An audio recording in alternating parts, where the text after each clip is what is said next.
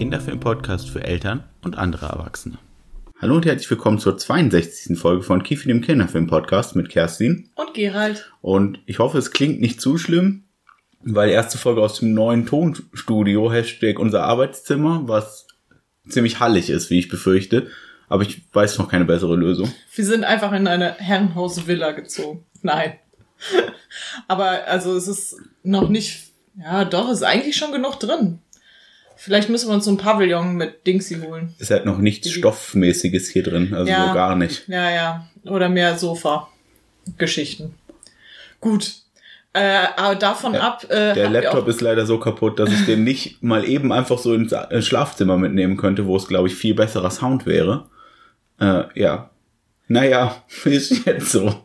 Ja, wir versuchen äh, bis nächste Woche, also nächste Nein. Woche, bis zum nächsten Mal, in eher bis zum über- oder über übernächsten Mal, weil hier stehen wirklich tausend Sachen vor Habe ich doch keinen neuen Laptop. Was erzählst du denn? Nein, aber hier die ähm, Soundqualität besser zu machen. Ja, auf wird nicht passieren.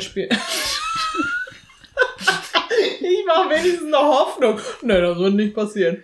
Es wird jetzt ein paar Folgen halt nicht so doll. Okay, okay cool. Ja, also ähm, du kommst hier mit einer ähm, halben äh, Soundqualität wieder an, warte. Und ich muss leider jetzt schon mal direkt gestehen, vielleicht bin ich, als ich den Film geguckt habe, bei den letzten 20 Minuten eingeschlafen. Also das heißt, ich komme mit einer so einer geht so ähm, Notizenqualität an. Und, und äh, aber die positive Note ist, dass wir ja jetzt wahrscheinlich wieder regelmäßiger sind. das stimmt, weil jetzt ähm, der, Das Gröbste, das Gröbste vom weg. Umziehen und Renovieren ist geschafft. Richtig. Außerdem ist ja ähm, nächste Woche schon. Ist das der 14.? Mhm. Da ist der Shark Day und wir wollen natürlich den Shark Day gebührend feiern. Das heißt, im besten Fall kommt nächste Woche sogar tatsächlich direkt noch eine Folge.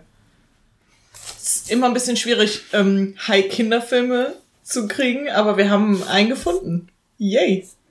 Aber heute haben wir nochmal einen ganz anderen Film geguckt. Ja. Weil ich Bock drauf hatte. Deswegen haben wir den alten Jim Henson-Klassiker Die Reise ins Labyrinth von 1986 geguckt. Und ich weiß gar nicht, du kannst, du kannst den auch schon, ne? Du hast ihn mir gezeigt, das heißt, ich habe ihn äh, nicht als Kind gesehen, du hast ihn aber auch nicht als Kind gesehen, richtig? Nee, erst mit Mitte 20. Genau. erste. Und ähm, ich fand ihn auch gut beim letzten Mal und deswegen war ich auch voll an Bord.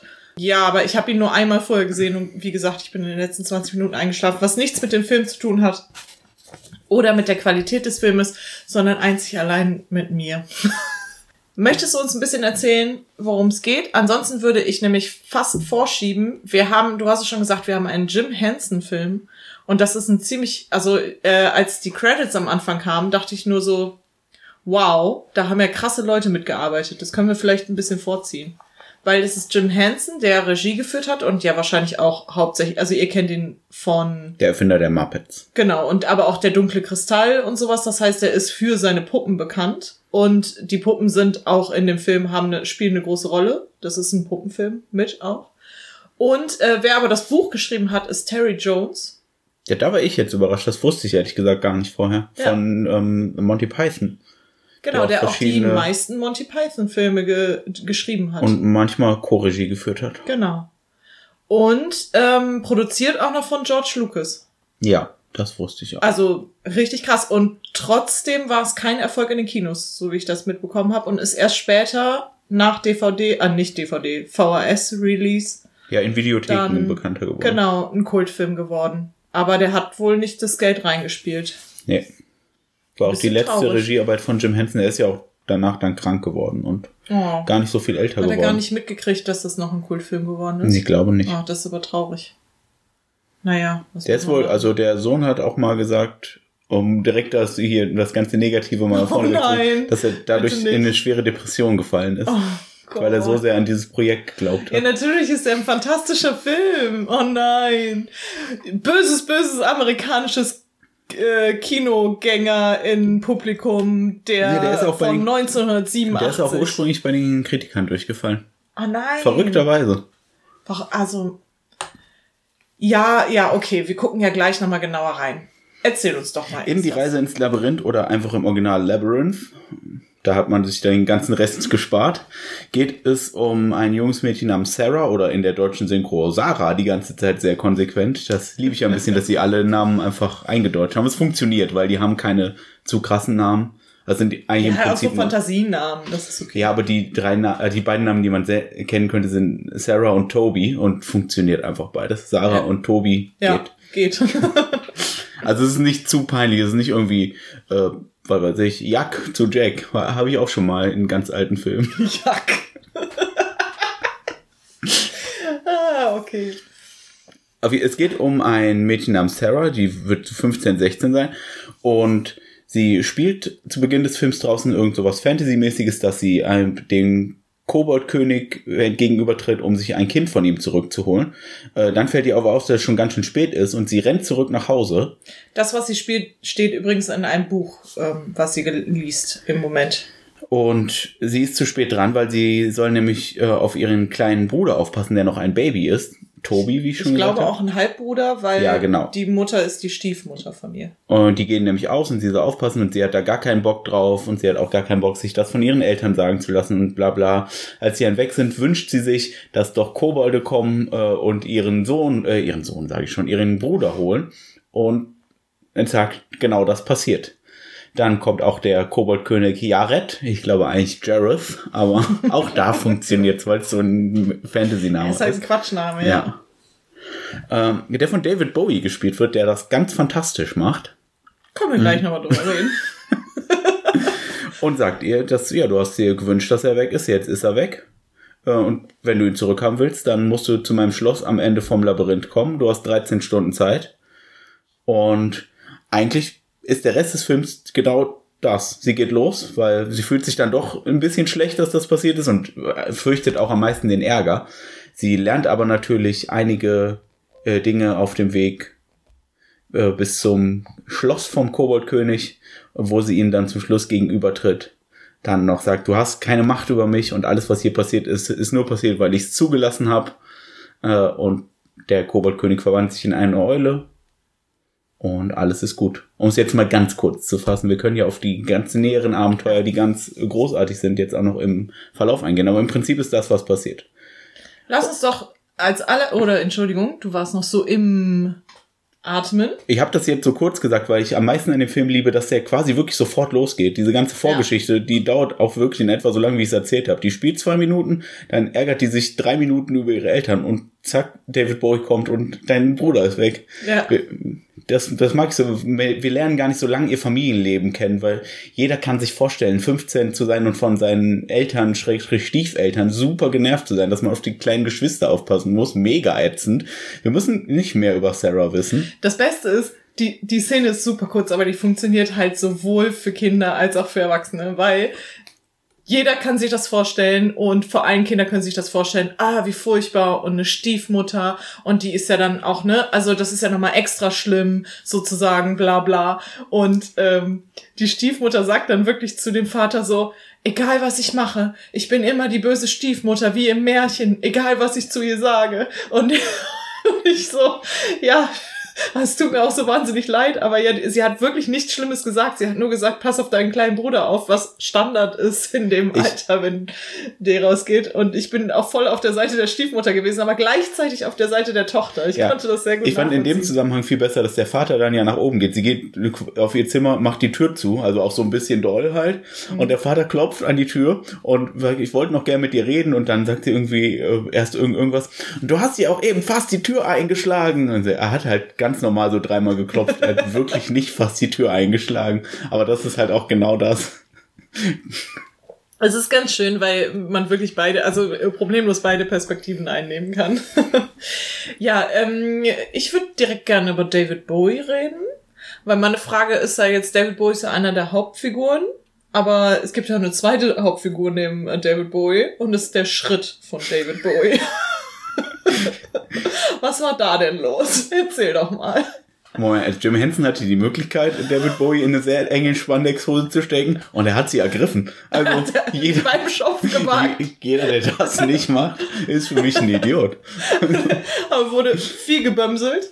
Auch mal Kamerahöhe Schritt. Also das ist wirklich, das ist ein bisschen auch der Sexappeal des Films, muss ich sagen. ist auch was für die äh, Muddis und Fuddies da draußen, die einen schönen Schritt nicht ähm, abgeneigt sind.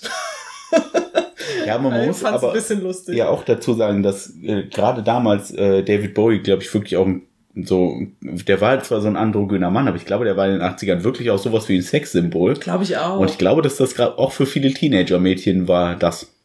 Kann ich mir auch gut vorstellen. Und ähm, also ich glaube auch so, zum Beispiel, wenn man überlegt, ein anderes Sexsymbol war auch Mick Jagger und der ist ja auch so rumgelaufen. Also it's a thing, so.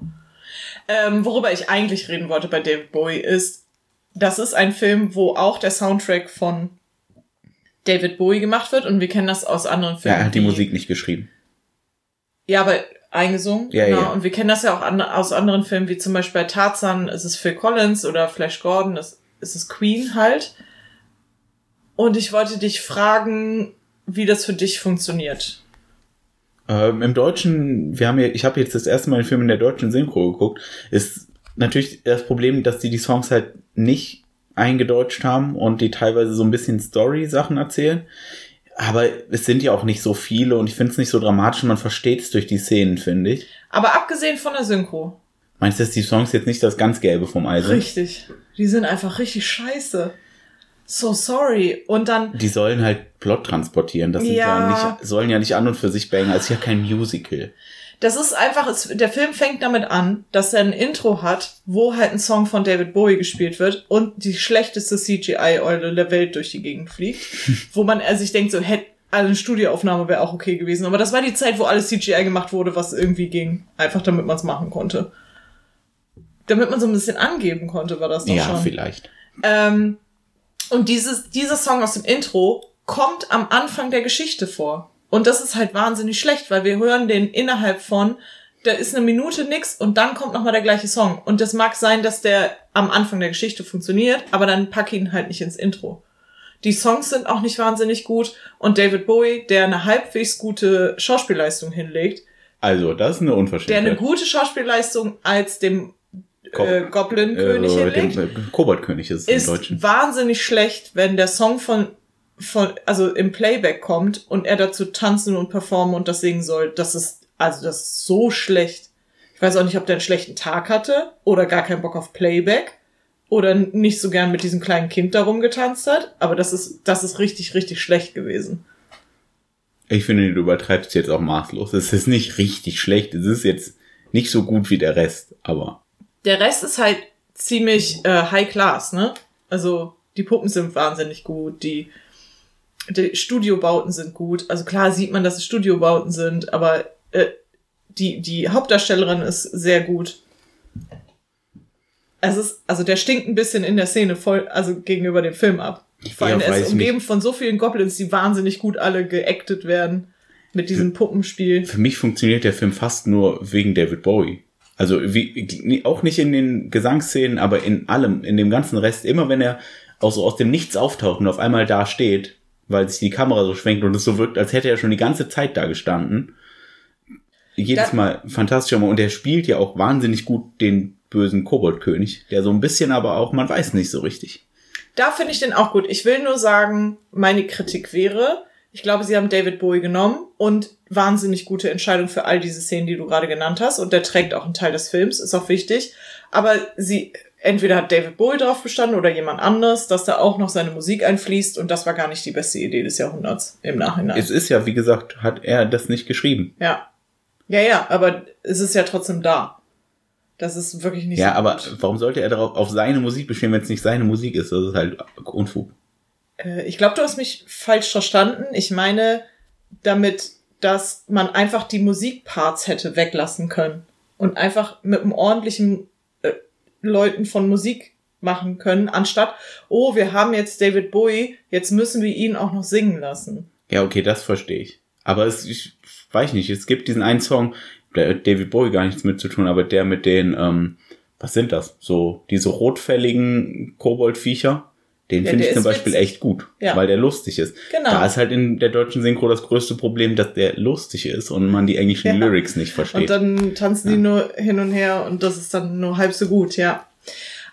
Aber ja, ich glaube halt, es hätte dem gut getan, wenn man nicht noch drauf bestanden hätte. Man hätte ihn einfach als Schauspieler genommen. Weißt du, wenn man ihn einfach nur als Schauspieler genommen hätte, Ja, das wäre ich gut auch. gewesen. Aber das ist auch schon einer meiner größten Kritikpunkte, deswegen, ähm, so, ansonsten hat man ja schon rausgehört, den, der Rest ist halt wirklich High Class, finde ich. Ist krass, dass der gefloppt ist. Ich verstehe es halt wirklich nicht so richtig. Weil er sieht doch aus wie die unendliche Geschichte. Also, Ich finde den auch viel besser als den Film von Ähnliche Geschichte. Ja. Das ist ja im Prinzip ähm, Alice im Wunderland, aber für etwas ältere. ja genau, es ist ja auch eine totale Reminiszenz an Alice im Wunderland. Also es gibt sowohl zum Beispiel eine kleine blaue Raupe, äh, oder es gibt auch dieses, ähm, ich hatte mir das aufgeschrieben, weil das wirklich auch noch, ach genau, es gibt einfach diese Türwächter, die aussehen wie Spielkarten und oben und unten einen Kopf haben. Und alle möglichen Sachen. Es sind schon sehr deutliche Reminiszenzen. Sie hat es ja auch an- als Buch in ihrem Genau. Kinderzimmer stehen. Richtig. Und ähm, das, also das, der funktioniert ja, deswegen verstehe ich es nicht. Es ist wirklich sehr vergleichbar mit die unendliche Geschichte auch, ne, weil es hat ja auch so eine Rahmengeschichte, weil prinzipiell könnte man sagen, sie liest das Buch und stellt sich das jetzt alles nur vor. Ähm, Und vielleicht wird das Babysitting dadurch ein bisschen spannender, weißt du, dass man sich vorstellt, er ist jetzt von einem Kobold entführt worden und am Ende ist alles genauso wie vorher. Äh, aber man kann natürlich auch sagen, okay, das ist wie bei Alice und sie fällt sozusagen in diese Welt rein.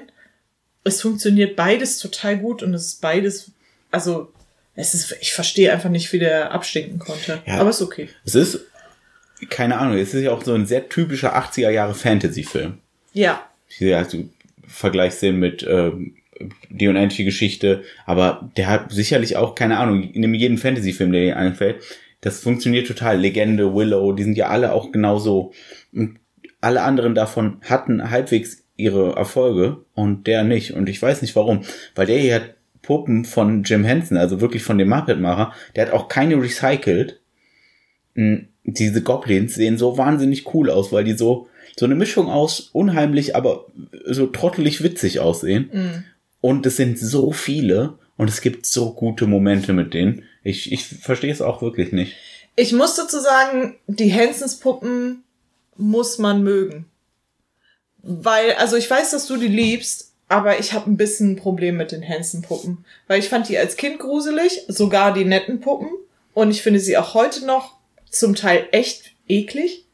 Und auch so, dass ich davon Albträume kriege, manchmal. Einfach weil die so ganz viel, ähm, das liegt daran, dass die extrem kreativ sind.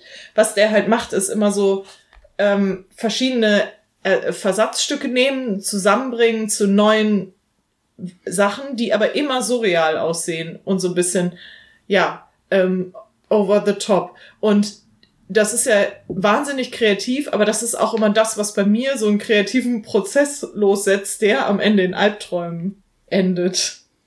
Aber ich weiß nicht, ob das, ich glaube, das hat nicht jeder das Problem, aber ich finde die ganz schön krass. Ich fand zum Beispiel, die heftigste Szene ist, äh, da sind so ein paar, die gehen durchs Labyrinth und da sind so ein paar kleine Wärter, die sehen nicht so spannend aus, aber die haben so als Waffe einen Stock und am Ende des Stocks ist keine Ahnung, wie ich es beschreiben soll. Wie gesagt, So es ein sind faustgroßes. Vieh, das sich mit vier Dingen rankommt Wie und ein einfach geschorenes Meerschweinchen oder so ein zur Hälfte aus. Zähnen besteht. Und wirklich hauptsächlich Zähne.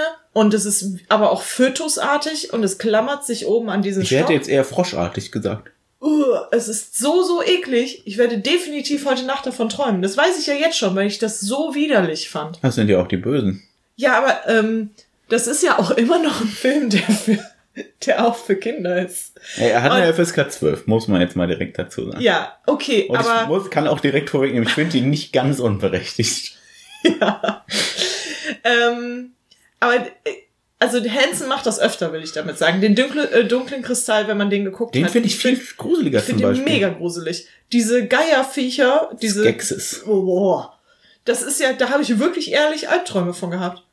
Und wie schafft das jemand mit Puppen? Das ist ja, und, weiß ich nicht, wenn ihr mal, ähm, äh, das, ich glaube, das war eine Parodie äh, von Meet the Feebles. Mhm. Da gehen halt Puppen los und bringen Leute um, im Prinzip. Also so ein Amoklauf passiert da. Ganz viel, alles, was man Ja. Puppen nicht zutraut, passiert da. Dann ist jemand auf Drogen und sonst was. Das ist, Die ich machen glaube, ja so, eine, so eine Samstagabend-Varieté-Show wie Genau, die Muppets auch und dann hat einer hat Vietnam-Flashbacks und Ja, so, sowas passiert genau. ja eher. Und, ähm, und der soll sehr eklig sein.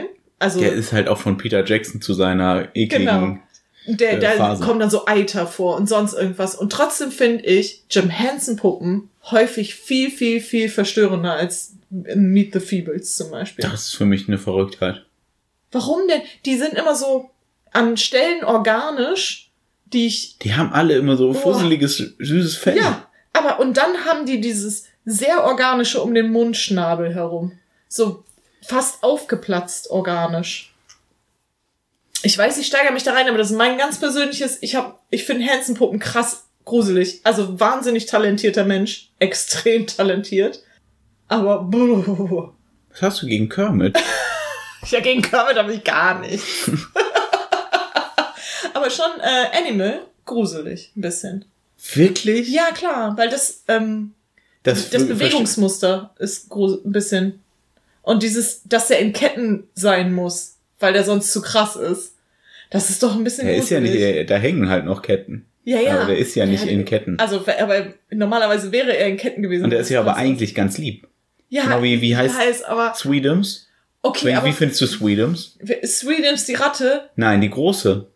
Die ganz große oh, braune. ja, oh, schwierig. Da, wieso, wieso, ähm, mh, als wenn ein Mensch aus so Lumpen auferstanden wäre, stelle ich mir das immer vor. Als wenn man so einen Haufen Lumpen aufeinanderlegen würde und da drunter erwacht dann Mensch.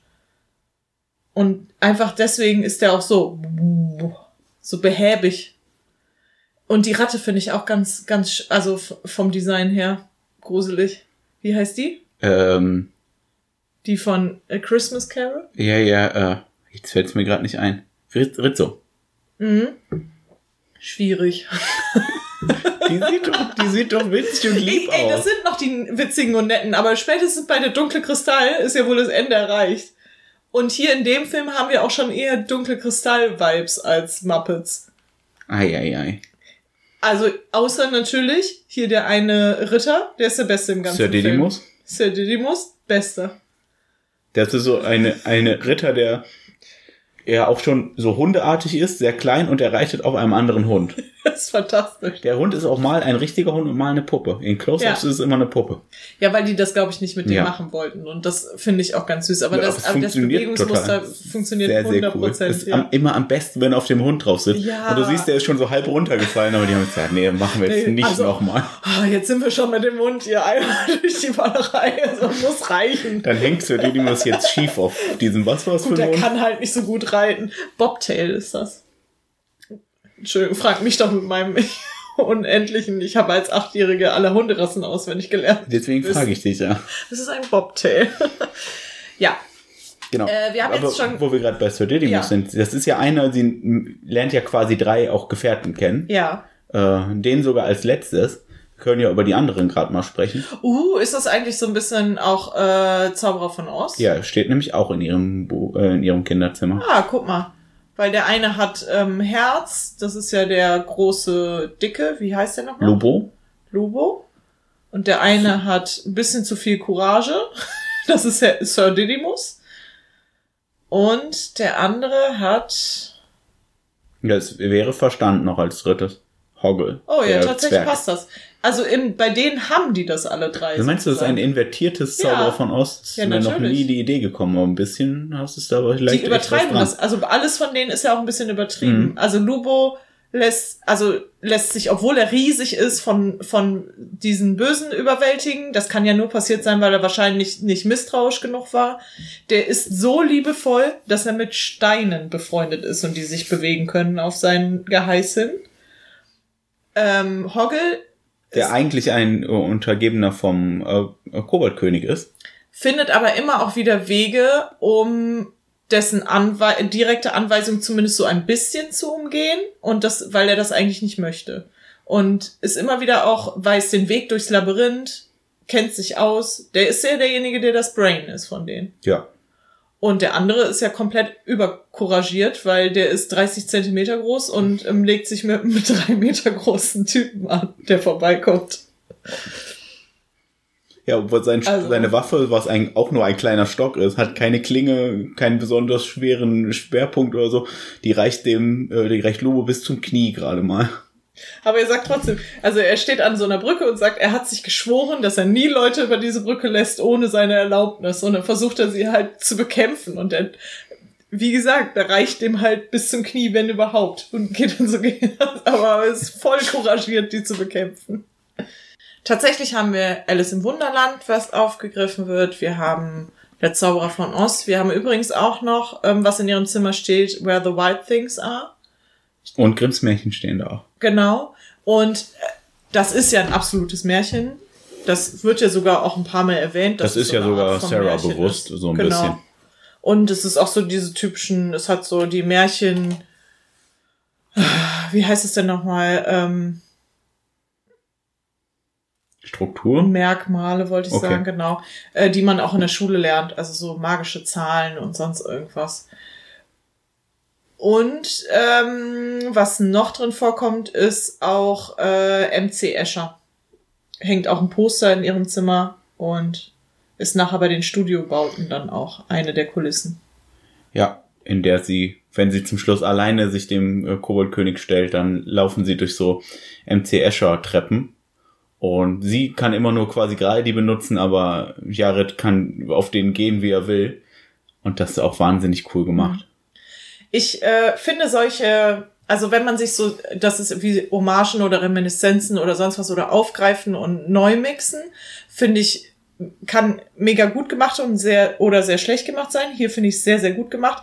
Und ich finde es besonders gut, wenn es in, ähm, also in dem Medium für Kinder gemacht wird, ab einem bestimmten Alter. Also das heißt, wenn die all diese Sachen vielleicht schon kennen, und das sind ja genau, ne? Also wenn das Alter, für wen der Film ist, ist wahrscheinlich so 13, 14, 15. Und ähm, das ist aber Lewis äh, Carroll, hat man dann wahrscheinlich gelesen, Where the White Things Are, hat man ähm, schon lange vorher gelesen, äh, Zauberer von Oz hat man wahrscheinlich schon geguckt. Und ähm, das hat mir als Kind äh, ich habe das nicht aktiv gemerkt, wenn ich das gesehen habe. Erst sehr viel später meistens. Aber das hat mir immer, also ich glaube, dass man hat sich direkt wohlgefühlt in der Welt. Also man hat so sich zu Hause gefühlt, weil man Sachen wiedererkannt hat. Nicht unbedingt aktiv, aber ähm, das ist jetzt, weißt du, wie ich das meine? Ja. Ja, genau. Und manchmal hat man das ja sogar aktiv wiedererkannt und dann hat man sich immer sehr schlau gefühlt als Kind. Und das ist auch ein schönes Gefühl. Also so dieses Wiedererkennen und zu verstehen, je mehr ich weiß, umso eher erschließen sich auch Sachen für mich. Ja, in dem Film, ich finde, der, der hat ja ganz viele Anspielungen, das kann ja ganz schnell auch sehr nerven. Aber es sind erstmal gar nicht so sehr popkulturelle Anspielungen. Also, ja, weil selbst Alice im Wunderland war zu dem Zeitpunkt schon 40 Jahre alt oder Ja, so. ja. Äh, und es ist halt auch, es gibt dem Ganzen immer einen Twist. MC Escher, die Treppen, das hat einen Grund, dass sie da ist. Die sind nicht einmal da, die rennen da durch und ho, ho, ho, sondern es soll halt wirklich einen Punkt machen. Genau. Es ist halt wirklich, er sagt es ja später, ich habe alles gemacht, was du von mir wolltest. Ich habe sogar deine Welt auf den Kopf gestellt. Damit meint er ja das, was auch so ein bisschen von vielen als so äh, erst sexuelles Ersterwechselungserlebnis gedeutet wird. Ernsthaft? Ja. Wegen der Leggings von David Bowie? Ich denke, das spielt durchaus auch eine Rolle. Aber er sagt ja, er zählt ja so mehrere Sachen auf, die er gemacht hat. Und das ist so Ah, quasi okay, auch. Ja.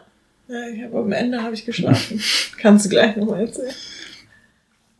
Und ich finde, das funktioniert tatsächlich deswegen wahnsinnig gut. Und gerade wo du das auch mit dem Zauberer von Ost sagst, und so, ja, sie trifft drei Gefährten und sie haben das, aber es ist ja nicht das. Die haben das alle schon und wenn überhaupt, dann zu doll. Ja, genau. Äh, Es ist immer ein bisschen anders, also und es ähm, funktioniert. Es ist gut. Es gibt auch-. Ich glaube, dieses ist, am Anfang trifft sie einmal diese zwei Türwächter, die du schon erwähnt hast, die Ja. jeweils oben und unten einen Kopf haben, Ah, ja. die ihr so ein Türrätsel stellen. Das Wo, Türrätsel, ja, möchte genau. Einer lügt, einer sagt die Wahrheit und du darfst nur einem eine Frage stellen. Ja. Dass sie richtig löst und trotzdem von denen verarscht wird übrigens. Und trotzdem jedes Mal, wenn du das siehst, wir haben es jetzt auch wieder an einem Sonntagmorgen geguckt, mir raucht immer der Kopf, weil ich denke so, die, die erzählen das so schnell.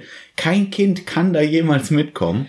Aber das ist ja, äh, das, das Ding, das habe ich ja schon mal von meinem Vater oder von meiner Mutter Ja. vorher erzählt bekommen. Und das ist es halt wieder. Es ist ja genau für das Alter gemacht, wo du Nee. solche Kleinigkeiten wiedererkennst, dich freust Ja. und denkst, wow, guck mal, ich bin schon so alt, ich weiß ja schon Sachen, ich weiß jetzt auch mehr als mein kleines Geschwisterkind, was vielleicht mitguckt. Oder ich könnte meine Eltern dran erinnern, weil die nur gerade so halb hingucken und denen das auch ein bisschen egal ist. Hm, guck mal, das kenne ich auch so und so. Einfach dieses ähm, Gefühl in einem Besserwisser-Alter, diese Besserwisserigkeit aber was ich- befriedigt zu bekommen. Was ich meinte ist, sie kommt dahin und ich glaube, dasselbe Rätsel kommt oder ein ähnliches Rätsel kommt in Alice im Wunderland vor. Und sie ist einfach, hä? Ja, aber ist ja ganz einfach. So und so ist das. Und geht einfach durch die Tür. Zack, fertig. Finde ich total gut. Ja. Ja, wobei das ähm, ist natürlich auch so ein bisschen, also ich finde, das ist wieder, geht wieder in das rein, dass ihr Charakter wahnsinnig gut dargestellt ist. Weil das ist halt eine, keine Ahnung, wie alt sie ist, 14-Jährige. Die Jennifer Connelly war 15, als sie das gespielt Ja. hat. Und das ist halt sowas von eine 14-Jährige, das ist ja, wir haben es jetzt noch nicht gesagt, oder beziehungsweise du hast es im Nebensatz gesagt, während dieser Reise im Labyrinth ähm, lernt sie auch so bestimmte Lektionen. Und äh, die erste Lektion ist nämlich schon direkt auch so, also all, alles so ähm, Adoleszenz-Lektionen, äh, äh, Lektionen, ne? Und die erste ist nämlich zum Beispiel auch, dass sie Dinge als selbstverständlich hinnimmt. Und das wäre ja, spielt ja so ein bisschen mit rein. So, ja, klar kann ich das. Also, bitte. Äh, Also, klar, ich bin äh, 14, ich weiß, wie die Welt funktioniert. Und das ist ja, das lernt sie im Prinzip durch diesen Wurm mit der Wand. Sie geht, kommt Ja. ins Labyrinth und der Gang geht immer nur in eine Richtung und dann trifft sie so einen Wurm, der sie auf Tee einlädt auch. Und sagt ja, aber hinter dir ist doch, da geht's, da ist so eine Abzweigung. Sagt so, da ist eine Wand. Dann ist das halt so perspektivisch gemacht, dass das nur aussieht, als wäre da eine Wand, aber da geht halt ein Gang ab. Und ja, das finde ich auch ganz schlau gemacht. Einfach, dass das so ist. Ja, wenn du genau hingeguckt hättest und nicht einfach gedacht hättest, da ist halt eine Wand, dann hättest du es auch selber gesehen. Auch richtig gemein, weil genau in der gleichen Szene sagt dann der Wurm, geh nicht in die eine Richtung, geh in die andere. Und ähm, dann geht sie in die andere. Und dann sagt er so, ah, gut, dass sie nicht in die eine Richtung gegangen ist, weil ähm, dann wäre sie sofort zum Schloss gekommen und da will sie ja eigentlich hin. Und da dachte ich auch so, ja, so, so ist das halt nun mal manchmal. Die Perspektive des Wurms ist ja einfach, du willst nicht in dieses Hm. Schloss zu dem Goblin. Und sie hat es ihm auch nicht gesagt. Richtig. Weil Ähm, sie seine höfliche Einladung zu einer Unterhaltung auch mehrmals sehr unfreundlich ausgeschlagen Ja. hat. Sie hat keine Zeit dafür, obwohl sie 13 Stunden Zeit hat. Was der Koboldkönig ja später, wo sie ein bisschen überheblich ist, auch drastisch kürzt. Ja. Und ähm, übrigens die Lektionen, die sie lernt, sind ähm, sehr sind noch, das ist nicht fair, aber manchmal ist es halt so. Und ähm, egal wie viele Dinge ich so um mich rum habe, Menschen sind dann am Ende halt auch wichtiger. Das sind so die Lektionen. Und ich finde, das sind gute Teenager-Lektionen. Und ja, ganz zum Schluss, dass du hast keine Das- Macht über mich. Ja, das habe ich ein bisschen. ja, erzähl doch mal, wie ist denn der Schluss so? Wo ich da nicht so auf dem Laufenden bin. Äh, wie, wie ist das gemeint mit dem, mit dem sexuellen Erwachen? Be- Aber ich glaube, das ist wirklich nur sehr symbolisch. Mehr als was ich erzählt Okay. habe, ist es nicht. Das wird nie expliziter. Okay. Aber so ein bisschen dieses, was soll das? Ich würde nehmen, ich im Original ist es, dass du hast meine Welt auf den Kopf, ich habe deine Welt auf den Kopf gestellt. Das ist die I've turned your world upside down. Und nachdem sie durch diese Escher-Treppen gelaufen sind und er läuft in diesen Hosen rum und sie tanzen ja auch in dieser Traumsequenz, äh, nachdem Ja. sie diesen LSD für sich gegessen hat, äh, zusammen in so einer Ballsaal-ähnlichen Szene. Das heißt, es ist so ein bisschen so erste Liebe von Ja. ihr. Und, oder erster Crush. ja, Es genau. muss ja dann nicht unbedingt Und- jemand im Alter sein, sondern Ja, jemand als Teenagerin, jemand aus einer, vielleicht. ja, aus einer Boygroup, wollte ja, ich gerade genau. sagen. Und, oder David Bowie, ne? Oder eben David Bowie. Ja, ja, okay. Ja, das, ja, das verstehe Und ich. Das passt. Er sagt dann ja auch, ich habe ich habe alles getan, worum du mich gebeten hast. Ich habe mir jetzt nicht genau gemerkt, was es war, aber sie sagt ja nie, ich bittet ihn ja ex, nie explizit darum, dreh, stell meine Welt auf den Kopf. ja. Aber sie hat wohl darum gebeten. Weil er ist ja auch mit Magie begabt und dann weiß er, dass sie das vielleicht eigentlich wollte. Mhm. Das ist jetzt, kann man so lesen, muss man nicht. Aber ich finde es jetzt keine so falsche Sichtweise. Zum Thema sexuelles Erwachen ähm, gibt es eine Szene, die ich ähm, ganz schön eklig finde. Oder auch sehr gruselig. Ähm, da hätte ich nachher im Teil noch gesagt, dass ich die Szene gruselig finde. Da ähm, sie ist gerade an den Kartenleuten vorbei und fällt jetzt in ein Loch und dort wird sie von Händen gehalten, weil sozusagen ähm, das ist so eine Art Abwärtstunnel, wie so ein Brunnenschacht und der überall an allen Wänden sind Hände und sie Helfende Hände. helfende Hände. Weil die halten die ja auf, also ne, wenn sie runterfällt und sie fragen, wo willst du hin, hoch oder runter. Aber gleichzeitig sagt sie auch immer wieder, das tut mir weh, das tut mir weh. Und sie wirklich wird überall angefasst. Und es ist wirklich einfach, es ist echt gruselig. Die Vorstellung, so eine Wand voller Hände und die hält dich so fest. Mhm. Und wenn die so sprechen, dann, das sind auch wirklich Leute, die so Handschuhe, Steinhandschuhe anhaben, die Das formen krass, dann ne? mit mehreren Händen so Münder und Augen und dann bewegen die die immer so, als wenn Münder auf und zugehen. Das ist, boah, die ist wirklich sehr, sehr eklig, obwohl das nur behandschuhte Mhm. Menschen, die ansonsten wahrscheinlich schwarz gekleidet sind, sind. Aber der Effekt funktioniert mega gut. Ey, die haben so gute Effekte, also mechanische Effekte in diesem Film. Wie gut, also das, ne, diese Hände da. Ähm, wie, wie krass äh, ist denn zum Beispiel auch dieser Quatsch, den hier ähm, David Mo Bowie macht, beziehungsweise nicht. Also seine Figur macht immer das Kontakt, mit diesen ähm, Jonglieren heißt nennt das? sich das. Kontaktjonglieren. Ja. Okay, mit so einer Glaskugel und dann sieht das aus, als wenn die schwebt, Ja. sozusagen.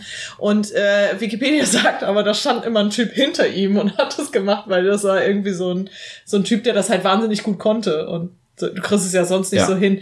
Aber in all diese Sachen sind halt Leute geflossen, die das offensichtlich können. Also die PuppenspielerInnen sind fantastisch. Ja, Die, man hat diese eben Hände, also da, man hat bestimmt viele Tanzleute, Pantomimenleute und sowas eingestellt, die da mitgearbeitet Puppenspieler haben. von der Hanson Company sind alle ja hervorragend. Ja.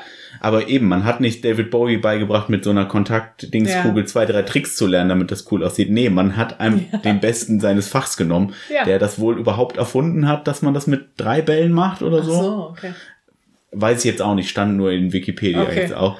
Äh, und dann hat man halt gesagt, ja, und dann musst du irgendwie hinter David Bowie stehen und das dann halt blind machen und so die Hände Ja. vor dem. Und man hat stattdessen einfach das Kostüm von ihm oben oben so gemacht, dass es problemlos funktioniert, dass hinter ihm so ein Dude steht und das mit den Händen macht. Also wenn man sehr genau hinguckt, dann sieht man es ein bisschen. Aber wirklich, also man muss schon sehr genau hingucken. Und das ist ich wusste das heute Film- erst und ich hätte das vorher nie gedacht. Nie hätte ich das gesehen. Aber im ganzen Film sind all diese Effekte extrem gut. Einer meiner Lieblingseffekte sind übrigens die Türklopfer. Ja. Wow, die sehen ja so. Ich weiß Also die nicht, sind wie auch die noch das nicht mal digital haben. drüber gegangen, nee, ne? Ich glaube nicht. Das sieht Ich krass weiß nicht, wie die das gemacht haben. Also es gibt Türklopfer und dann, man geht an den Türen vorbei und auf einmal fangen die an zu reden und man muss wirklich sagen, dieses Material, aus dem die gemacht sind, es sieht zu hundertprozentig aus wie So Metall oder. Metalltürklopfer. Ja. Und wenn die sich bewegen, bewegen die sich aber extrem flüssig und man sieht gar nicht, ist das jetzt Schaumstoff oder sonst irgendwas und es sieht die ganze Zeit aus wie Metall. Es ist wirklich Hm. faszinierend. Also da hat Und da auch noch sehr lustig, weil das sind natürlich zwei Köpfe und der eine hat diesen Ja. Ring in den Ohren und versteht deswegen die ganze Zeit kaum was und der andere im Mund und deswegen kann er nicht gut sprechen. Und dann nuschelt der eine und der, ist das nicht auch so ein alter Gag? Die werden auch von denselben Synchronsprechern, ich weiß nicht, ob das im äh, Original auch ist, aber wie Waldorf und Stettler gesprochen. ah, Die guck. beiden Alten, die ähm, bei der Muppet Show auf der Tribüne Äh, sitzen. das kann ich mir sehr gut vorstellen. Aber das ist doch auch so ein alter Gag, dass äh, also so zwei alte Leute nebeneinander sitzen und der eine Mhm. sieht nicht mehr gut, der andere hört nicht mehr gut. Und ja, genau. Das funktioniert sehr. Ähm, und äh, was ich nämlich auch, also die Effekte sind wahnsinnig gut und was der Film, also das Design ist super, auch wenn ich Hansen schwierig finde, aus persönlichen Gründen. Ähm, was total gut ist in dem Film, ist, dass man, egal wo man sich jetzt befindet, man hat das Gefühl, alles könnte sofort zum Leben erwachen, weil es das halt teilweise tut. Also dann die Wand bewegt sich, die Türklopfer bewegen sich, alles bewegt sich oder auch nicht. Und deswegen jedes Mal, wenn man in eine neue Szene kommt, denkt man sich, oh, was passiert als nächstes? Mhm. Und man freut sich so richtig. Und Ja. das ist bei Animationen ja manchmal schwierig, weil dann ist der Hintergrund so ja- ausgezeichnet, dann siehst du schon, der Busch bewegt sich gleich. Und das ist ja hier überhaupt nicht so. Und das geht ja so weit in der Szene, als sie Lubo rettet vor diesen kleinen Suppentopfkriegern mit ihren äh, hier Froschzähne-Waffen. Mm, Da sagt sie ja, oh, hier ist nicht so, wie es zu sein scheint. Der eine sieht zwar böse und groß und äh, aus, aber ich sollte ihm vielleicht helfen. Also, ah, wenn ich nur was zum Werfen hätte. Und dann fangen so Steine an, dahin zu rollen, einfach so fast an Ja. ihre Hand. Und man stellt es an dem Zeitpunkt schon selber als Zuschauer gar nicht mehr in Frage. Überhaupt nicht. Und das Ding ist auch, man stellt es gar nicht mehr in Frage und man erfährt erst gefühlt eine Viertelstunde später, fünf Szenen, fünf andere Sachen später wieder, dass Lubo halt mit Steinen reden kann und das wahrscheinlich halt gerade eben vor, das wird auch nie gesagt. Und höchstwahrscheinlich er die Steine zu ihr gerufen hat. Das ähm, wird aber angedeutet, weil er guckt auf den Stein und dann bewegt er sich. Ja, aber, aber, aber prinzipiell könnte er auch zu ihr rüber gucken, das stimmt schon. Ja. Aber da traut man auch, ich finde, ähm, das ist eine gute äh, Schwelle von, was ich Leuten zutraue vom Erzählen und was nicht. Also, weil heute wird immer so viel erzählt. Weißt du, immer so erklärt. So, äh, ja. Und ähm, dann hat der Superheld das gemacht, weil er hat genau diese Ja. Maschine erfunden. Und dann wird das so ganz, und anstatt einfach ein bisschen Magie hinzunehmen. und das als Erklärung sollte halt reichen. Äh, ich fand, äh, du hast gerade über die Synchro geredet von den beiden. Die fand ich übrigens ähm, äh, gut, die Synchro, aber du hast es auch schon gesagt, sie funktioniert halt stellenweise nicht wegen der Songs. Ich glaube, ich finde nur wegen der Songs. Ich finde Ja. die Syn Synchro, da haben die echt sehr gute Synchronsprecher genommen. David Bowie wird super gut gesprochen. Sie wird auch, ich kenne die Synchronsprecherin, ich habe die auch schon hundertmal, die hat schon, die hat super oft jüngere Mädchen gesprochen und Mhm. die ist auch sehr gut. Ich habe jetzt ihren Namen nicht nachgeschlagen. Äh, Die Synchro ist äh, insgesamt fantastisch, Sehr, wirklich. sehr gut. Ja. Also auch viele, die sonst Muppets sprechen, haben da wieder mitgemacht. Ja. Äh, Und im Original werden die auch echt sehr viel von den typischen Muppet-Puppenspielern und Sprechern auch natürlich gemacht. Frank Oz hat sehr viele von den Puppen gemacht, der sonst Miss Piggy zum Beispiel spricht unter anderem und Yoda. Ähm, hast du eigentlich bei den Lektionen eben erwähnt, den, äh, dass materielle Dinge nicht so wichtig sind? Weil Ja. das, okay. Also das ist ja in diesem, am Ende gerät sie auf so eine Art Schrottplatz. Ja, so Müllkippe und, hätte ich Genau, und dort ähm, wird ihr eine Tür geöffnet zu ihrem eigenen Raum. Und dann versucht jemand sie, weil sie kommt gerade aus diesem LSD-Trip raus, weiß nicht mehr so ganz genau, was sie jetzt eigentlich als nächstes nochmal machen soll. Das ist halt ein Ablenkungsmanöver, damit sie nicht mehr dran denkt, ihren Bruder zu retten. Und ähm, dann kommt sie in ihr Zimmer und dann so eine, die ganz viel Schrott gesammelt hat auf sich, die ähm, versucht sie dann mit Dingen abzulenken. die ihr vorher schon gehört haben. Genau. Oh, guck mal hier, dein alter Teddybär, hast du den nicht schon immer so geliebt? Ja. Und das fand ich auch eine schöne. Also es sind einfach gute Teenager-Lektionen insgesamt. Alle drei. Also die ersten beiden liegen ein bisschen mehr auf der Hand, ne? Also nimm nicht alles für selbstverständlich hin. Und äh, das ist nicht fair, aber so ist es nun mal manchmal, sind so die Klassiker. Aber das ist so eine, die, ähm, ja, gute Szene. Entschuldigung, ich habe dich unterbrochen. Nein, ich war, Ja. wollte gar nichts mehr sagen. Ähm, ich habe übrigens so gedacht, äh, also das ist ja ein Mädchen aus Amerika aus den 80ern und sie Ist hat ein fettes anzunehmen. großes Zimmer. Genau, und ähm, die wohnen in einem Haus in der Nähe von einem schönen Park. Die Gegend sieht gut situiert aus, ne? So, Mhm. ne? Das heißt, die ist halt ähm, mindestens mittelständisch aufgewachsen. Und da pass, also dann weiß ich auch, wo diese Lektion herkommt. Ähm, nimm nicht, also nimm nicht immer an, dass alle Dinge selbstverständlich sind. Aber ich habe mich so gefragt, findest du es denn wahnsinnig schlimm, wenn man Kinder so erzieht? Weil, also man muss natürlich aufpassen, dass es nicht in verwöhnt übergeht oder dass weltfremd übergeht. Aber ich finde schon, das schön für Kinder zu denken, dass es selbstverständlich ist, weiß ich nicht. Ja, aber vielleicht ist es mehr in die Richtung, äh, hinterfrag auch mal Sachen. Also Gemeint. sozusagen auch, weil das klingt ja so ein bisschen, check deine Privilegien. nee, aber ich glaube, so ist, dafür ist erstmal, dafür ist der, wäre der Film 30 Jahre zu früh. Mhm. Ich glaube, das war wirklich nicht was gemeintes. Ich glaube, da ist wirklich diese Lektion mit, sie läuft den einen Gang entlang und nur den einen Gang, weil sie sieht gar keinen anderen. Ich glaube, das ist eher das Bild, das gemeint ist. So, vielleicht musst du auch mal umgucken und sehen, dass da überhaupt noch ein anderer Gang ist. Ja. Weil wenn du nicht die Möglichkeit überhaupt noch nach dem anderen Gang siehst, ich meine, du kannst ihn immer noch nicht lang gehen. Ja. Aber zu wissen, dass er da ist, kann ja vielleicht jetzt gar nicht mal so schlecht sein. Ich habe das halt nur so ein bisschen damit verglichen. Ich bin ein bisschen ähnlich aufgewachsen und ich habe wirklich erst wahnsinnig spät Leute kennengelernt, die nicht so äh, aufgewachsen sind. Also die ähm, sozusagen in ähm, schlechteren finanziellen Verhältnissen zum Beispiel aufgewachsen sind. Oder mit geschiedenen Eltern oder einem Elternteil nur und so weiter und so fort. Und ähm, ich fand das äh, zu spät. Also ich finde schon die Lektion richtig. Also ich finde es einerseits natürlich schön, dass ein Kind so aufwachsen kann, dass nicht viel passiert, sozusagen, ähm, dass sie sich gar nicht umgucken muss, dass sie gar nicht gucken muss, dass da ein anderer Weg ist, sondern es hat ja immer alles funktioniert. Aber es ist auch echt wahnsinnig spät, wenn du das erst mit 14 checkst. Nö, ich glaube, das ist genau, wann man das immer checkt. Ach, du meinst, egal wie man aufwächst, ne? Ja. okay. Ich glaube, das hat auch gar nichts mit viel mit der Erziehung zu tun. Ich glaube, das ist was, da muss man irgendwann von selber drauf kommen. Man muss auch die Peer Group verlassen, ne? Die vorher die ich glaube, Familie ist. Ich glaube, so. du musst einfach gucken, dass lernen, dass deine Perspektive nicht die Perspektive von allen ist. Ja, das ist auf jeden Fall ein gutes Learning. Und ich finde, das ist auch zum Beispiel nochmal in dieser Szene mit dem Wurm von vorhin. In seiner Perspektive hat er sie in die richtige Richtung geschickt. Ja, Ja. Das ist halt ein ganz guter Gag eigentlich auch. Übrigens, mein Darüber- Lieblingsgag, Entschuldigung, ist, wenn sie das erstmal Hoggle trifft und zu ihm sagt, Sie sind der blanke Horror. Und er sagt, nein, bin ich nicht. Ich bin Hoggle. ich wollte sowieso nämlich noch drüber sprechen, dass der Film, der ist zwar so ein Fanfilm, aber der hat wahnsinnig viele lustige Momente. Ja. Und zwar auch von den Goblins, weil wie gesagt, die sind auch latent sehr, sehr trottelig. Und das Design von denen ist manchmal schon einfach witzig. Es gibt die- diese einen Krieger, die ähm, Lubo so am Anfang quälen, die haben Helme auf, die sehen aus wie Suppentöpfe und die sind durchnummeriert. Und du hast schon gesagt, eine Nummer fehlt. Die sind zu viert, aber einer hat eine fünf. Ich habe auch nicht Ja. gesehen, welche fehlt. Das macht mich wahnsinnig. ja, die, die sind falsch in ihrem Trupp losgezogen. Ja. Oder in, später müssen sie sich quasi einer ganzen Kobold-Armee stellen, in, ähm, weil die Jared auf sie losschickt, damit sie nicht zum Schloss kommen. Und die Kanonenkugeln, die sie schießen, sind einfach Kobolde in so Kanonenkugelnrüstung. Und dann wird einer geschossen, bleibt in so einer Wand stecken, so, habe ich was getroffen? Nein. Oh.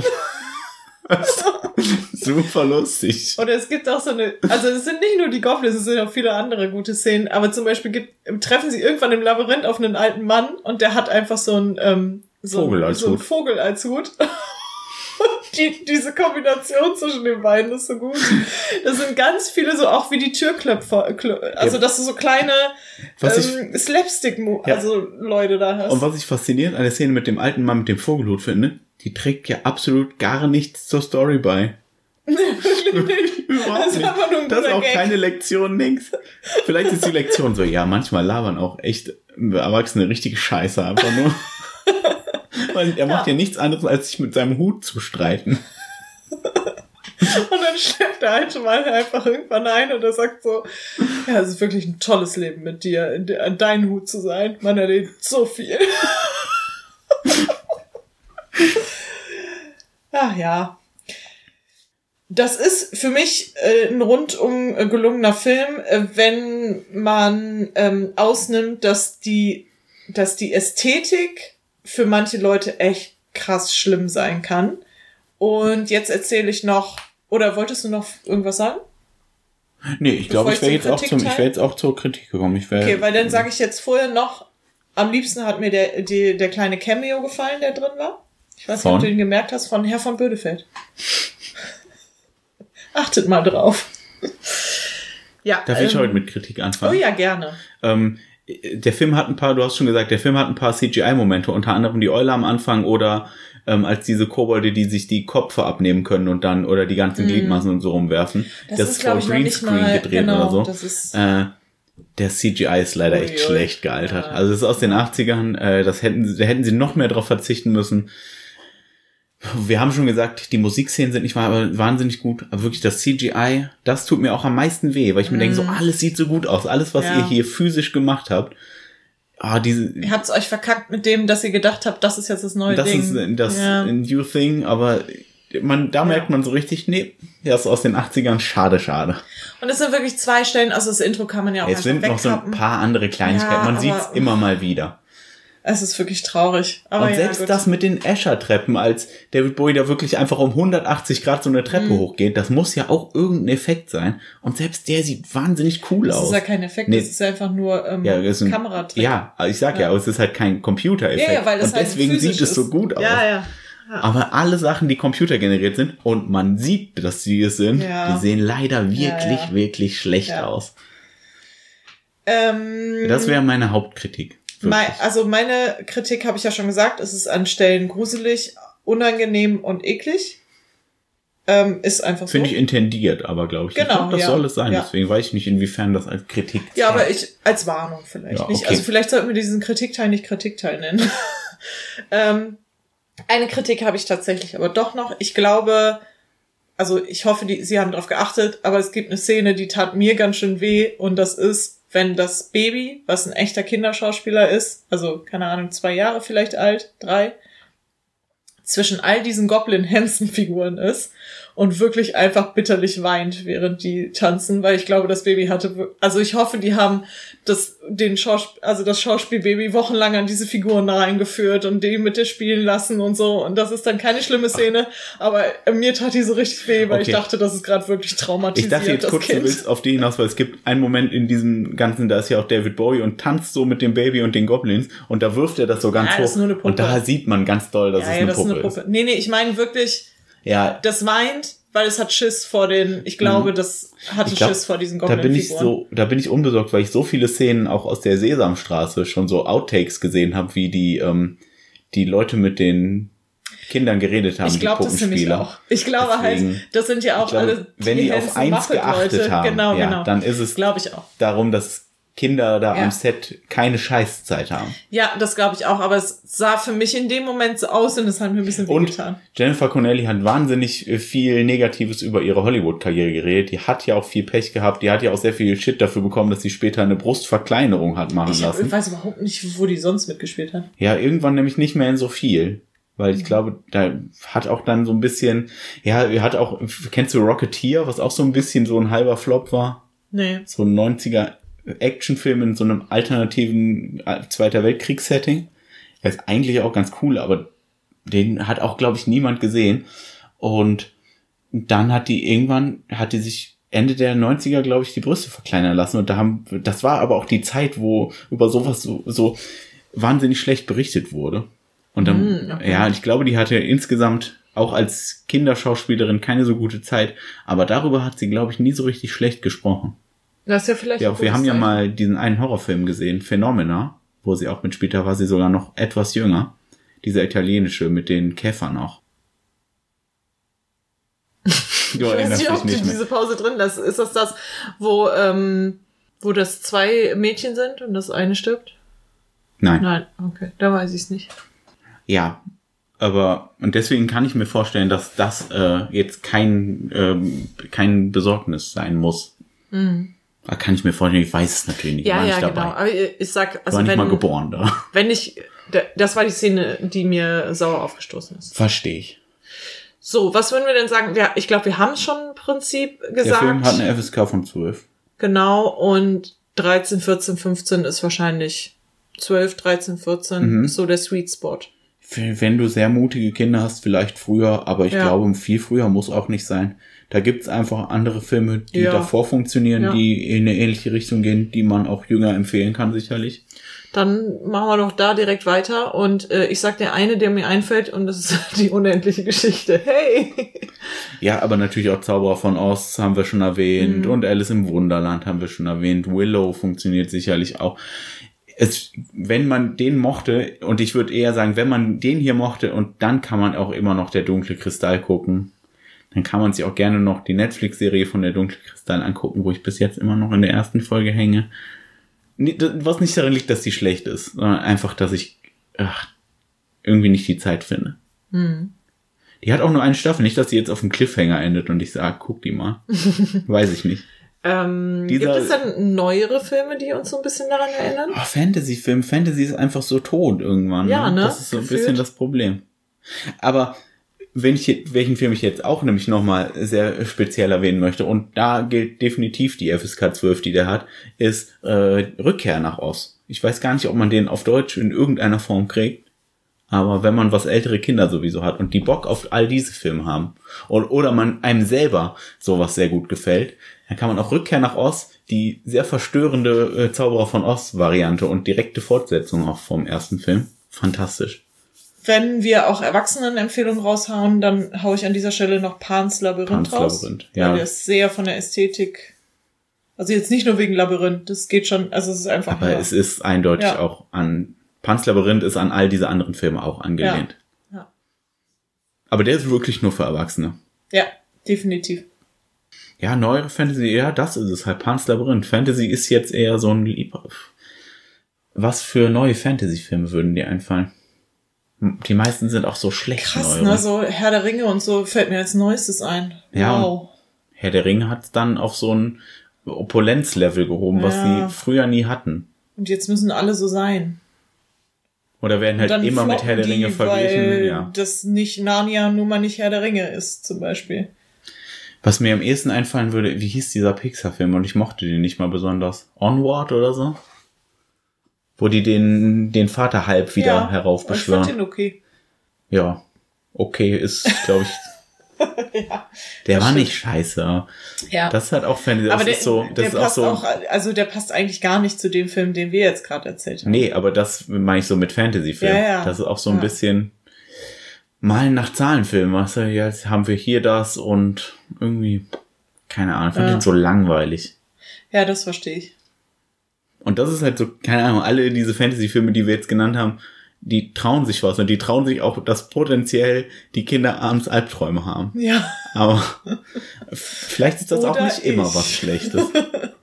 Auch Alice im Wunderland hat Szenen, wo man sich ja nachdenkt, what the fuck ist eigentlich mit euch kaputt, dass ihr denkt, dass man das Sechsjährigen zeigen sollte. Aber irgendwie ist ja doch eindringlich. Das ist ja nicht ohne Grund ein Klassiker, den man heute noch guckt, obwohl der ist ja aus den 40ern oder 50ern. Nee, aber der ist, 60er, glaube ich. nee, der ist wirklich uralt. Das ist einer der ganz, ganz alten Disney-Filme. Aber der ist doch so trippy, der ist doch garantiert. Ja, Dumbo 60ern. auch und der ist aus den 40ern. Oder Fantasia. 1951. ist er Siehste? jetzt im Monat. Ja, okay.